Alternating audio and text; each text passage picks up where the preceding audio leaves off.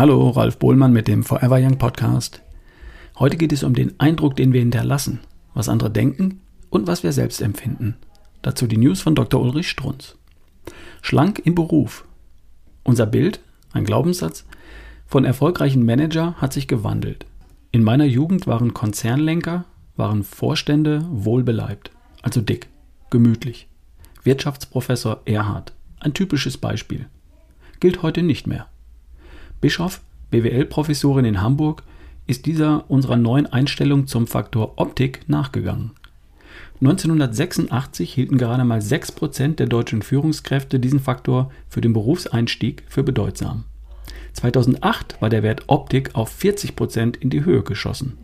In der Studie Wer führt in die Zukunft lesen wir, kein anderer Erfolgsfaktor hat in diesem Maße zugelegt wie der Faktor Optik. August 2012 in Tübingen eine Studie.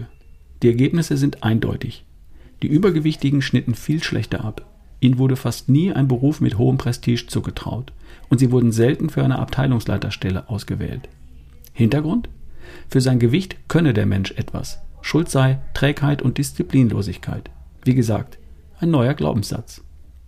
Und wenn Robert D. sich anhören darf, wenn Sie hier im Verlagskonzern mehr werden wollen, dann müssen Sie ordentlich abnehmen. Dann wird das begründet mit, weil Sie mit Ihrem Körperumfang nicht die Intellektualität ausstrahlen, die unsere Kunden von unseren führenden Mitarbeitern zu Recht erwarten dürfen. Will man da widersprechen? Leute wie Wirtschaftsminister Peter Altmaier, 140 Kilo. Ich habe Waffenstillstand mit meinem Gewicht geschlossen. Hätten in der Wirtschaft kaum eine Chance. Die Zeiten der Topmanager in Karikaturen mit Schmerbauch, dicker Uhrkette, Zigarre und Cognacglas sind längst vorbei. Der Chef von heute ist durchtrainiert, asketisch, signalisiert Energie und Effizienz. Genau, signalisiert. Es geht wirklich um diesen Punkt. Es geht um den Eindruck. Selbstverständlich gibt es auch fitte, schlanke Flaschen. Und es gibt auch tüchtige, disziplinierte Übergewichtige. Nur, wir Menschen werden selten von der Vernunft, sondern fast immer von Emotionen gesteuert. Wie immer eine vordergründige Debatte. Um was es wirklich geht, was hier wirklich zählt, lesen Sie in den Briefen im Forum auf www.strunz.com auf der Webseite. Sie lesen, was ein Mensch empfindet, und darauf kommt es an, wenn er 20 Kilo abgenommen hat und joggen begonnen hat. Glück, Zufriedenheit, Leichtigkeit, Stolz, Freude.